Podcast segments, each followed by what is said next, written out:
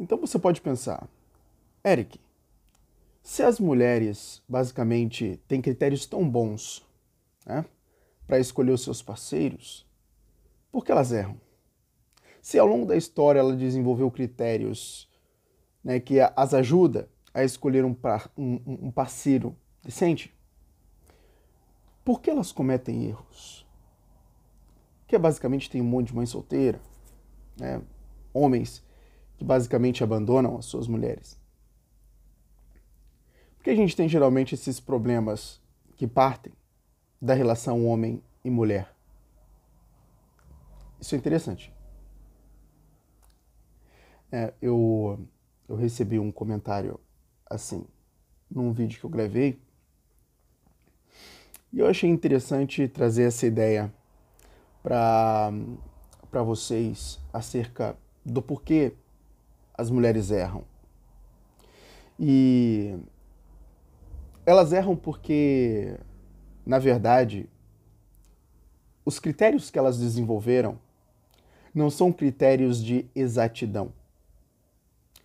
Quando você coloca um olho num homem, você analisa a simetria do seu corpo, a questão das informações que informam a saúde do homem para a mulher, Uh, lembrando que as mulheres vão preferir homens saudáveis para que os genes desse homem sejam transmitidos para a sua própria prole. Uh, isso não é uma coisa consciente, tá? Isso é todos esses critérios que basicamente as mulheres fazem são inconscientes e aí é que está um outro problema, porque ela não tem o filtro da consciência para de fato uh, definir o, o desejo pelo homem. O desejo simplesmente é formado de modo que ela não intervém conscientemente. É por isso que você se apaixona, é por isso que elas se apaixonam. Um, na verdade, as mulheres elas não conseguem explicar o motivo pelo qual se apaixonam. Logicamente, elas vão tentar racionalizar isso. Vão dizer que é porque o cara é fofinho. vão dizer porque o cara é gente boa, e na verdade não é. E isso são como seres humanos são, tá? Isso é como seres humanos são. Não adianta a gente querer que a, a raiz dos seres humanos elas mudem. Não vão mudar. As coisas são assim.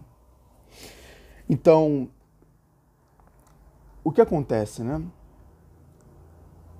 Quando a mulher ela bate o olho nesses critérios de saúde, simetria do corpo, no caso, é, quando ela coloca o olho no fato dos homens terem sucesso ou não, se podem garantir a segurança delas.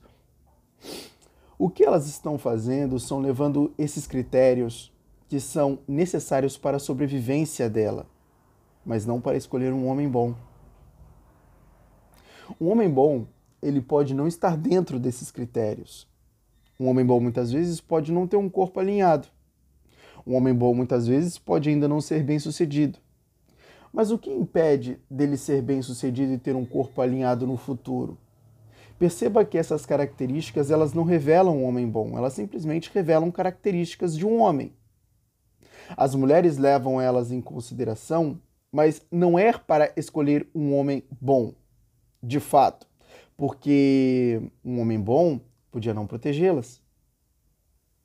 Lembre-se que o objetivo e o mecanismo que a mulher desenvolveu para a qualificação dos homens são em relação à sobrevivência e não em relação à bondade deste homem ou à virtude deste homem. É lógico que isso vai ter um peso muito grande.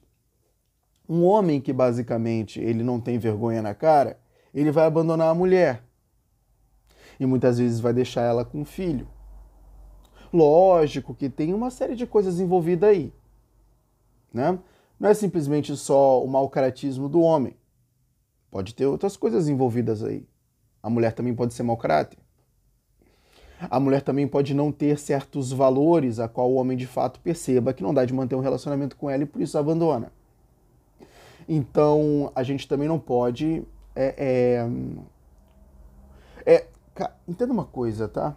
Isso é muito importante você entender, porque a gente tem que acabar com esse chororô de a culpa é só dos homens e a culpa é só das mulheres. A culpa é dos dois, cara.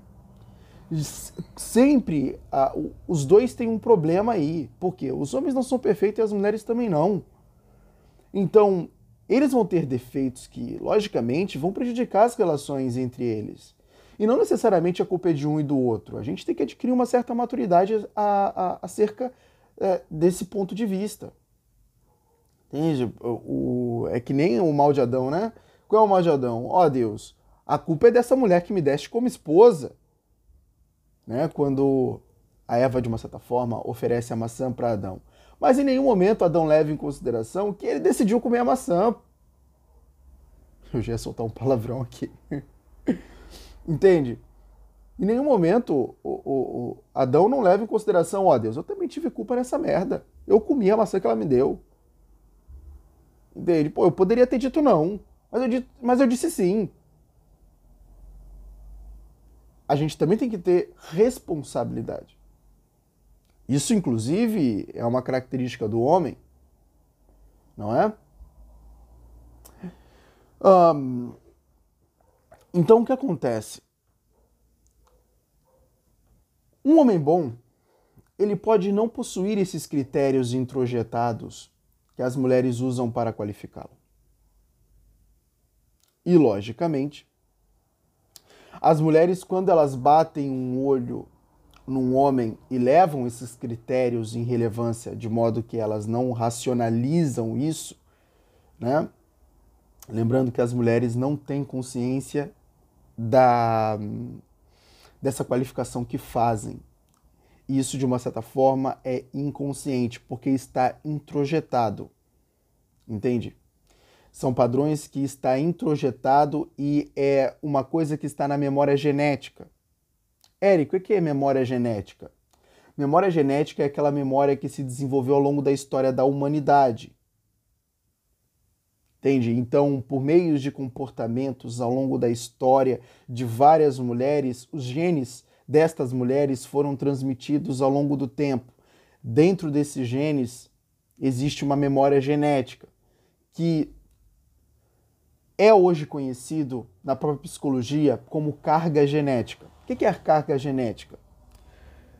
Não tem muitas vezes quando você vê aquela pessoa que ela está cometendo os mesmos erros dos pais, né? Uma mulher que ela está cometendo o mesmo erro que a mãe cometeu há anos atrás, porque esses padrões eles são transmitidos para a hereditariedade? Por que esses padrões eles são transmitidos para as novas gerações? Exatamente porque há uma memória genética. Entendeu? Então, as pessoas elas carregam esse material genético e vão distribuindo ele ao longo das gerações. Entende? E isso ocorre também com probabilidade das pessoas desenvolverem doenças. Se logicamente você teve um pai ou uma mãe diabético, as probabilidades de você desenvolver diabetes são muito maiores do que as outras pessoas que não o tiveram. Isso não quer dizer que você está condenado a desenvolver diabetes, porque existe uma coisa chamada epigenética. O que é epigenética? É o destino diferente que dou à minha genética.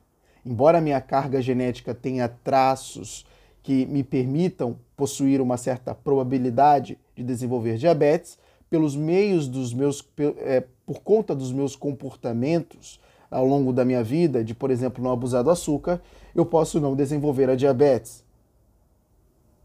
Entende? Então, existe a minha carga genética e existe o destino que dou a ela, epigenética. Bom, é por conta disso também que você vai ver as mulheres, muitas vezes, não escolhendo homens bem-sucedidos e nem homens com corpos simétricos. Você já deve ter visto aquela mulher linda com aquele homem que você bate o olho e você diz como ela ficou com esse cara. não é verdade? Por quê? Porque ela não levou os critérios muitas vezes herdados da própria história em consideração.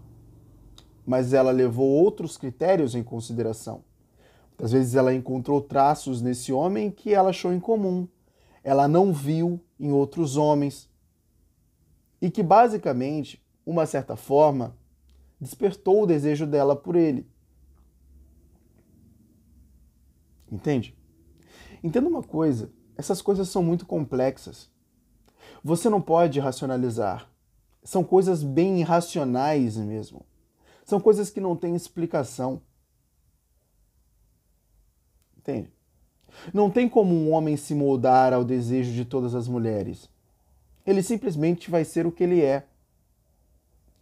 E a verdade é que muitas vezes você vai ter que esperar uma mulher que de uma certa forma bata o olho em você e leve em valor é, é, e de uma certa forma atribui valor aos seus traços. Entende?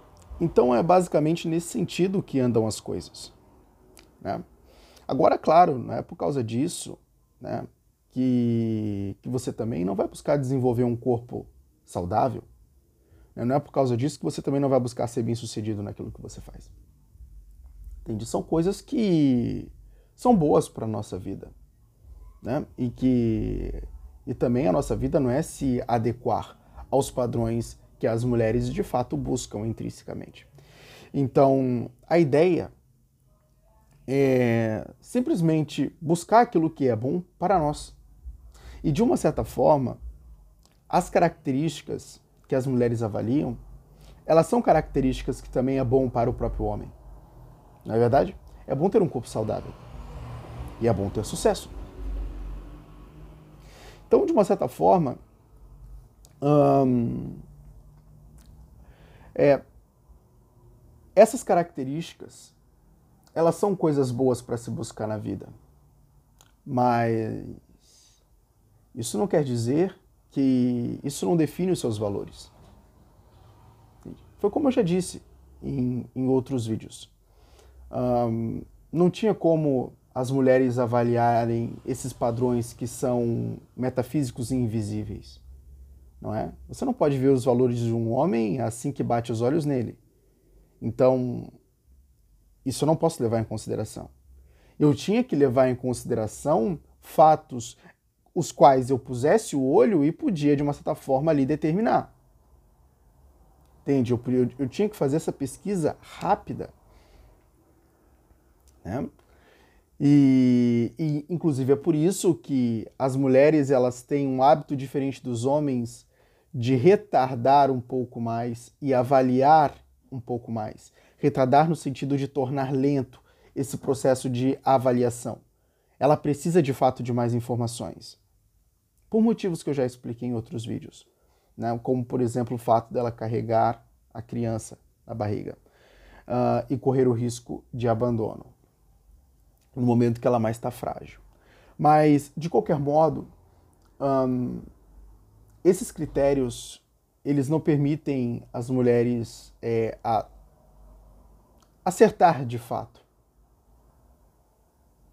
Eles simplesmente dão a elas uma análise que ela é bem superficial, mas é o que ela precisa para sobreviver. Mais uma vez, lembrando que elas herdaram isso da história, né? da memória genética. Então, é basicamente isso aí. Esses critérios não querem dizer que as mulheres fazem boas escolhas. É, eles simplesmente são critérios, mais em relação à sobrevivência do que em relação à virtude e aos valores de um homem.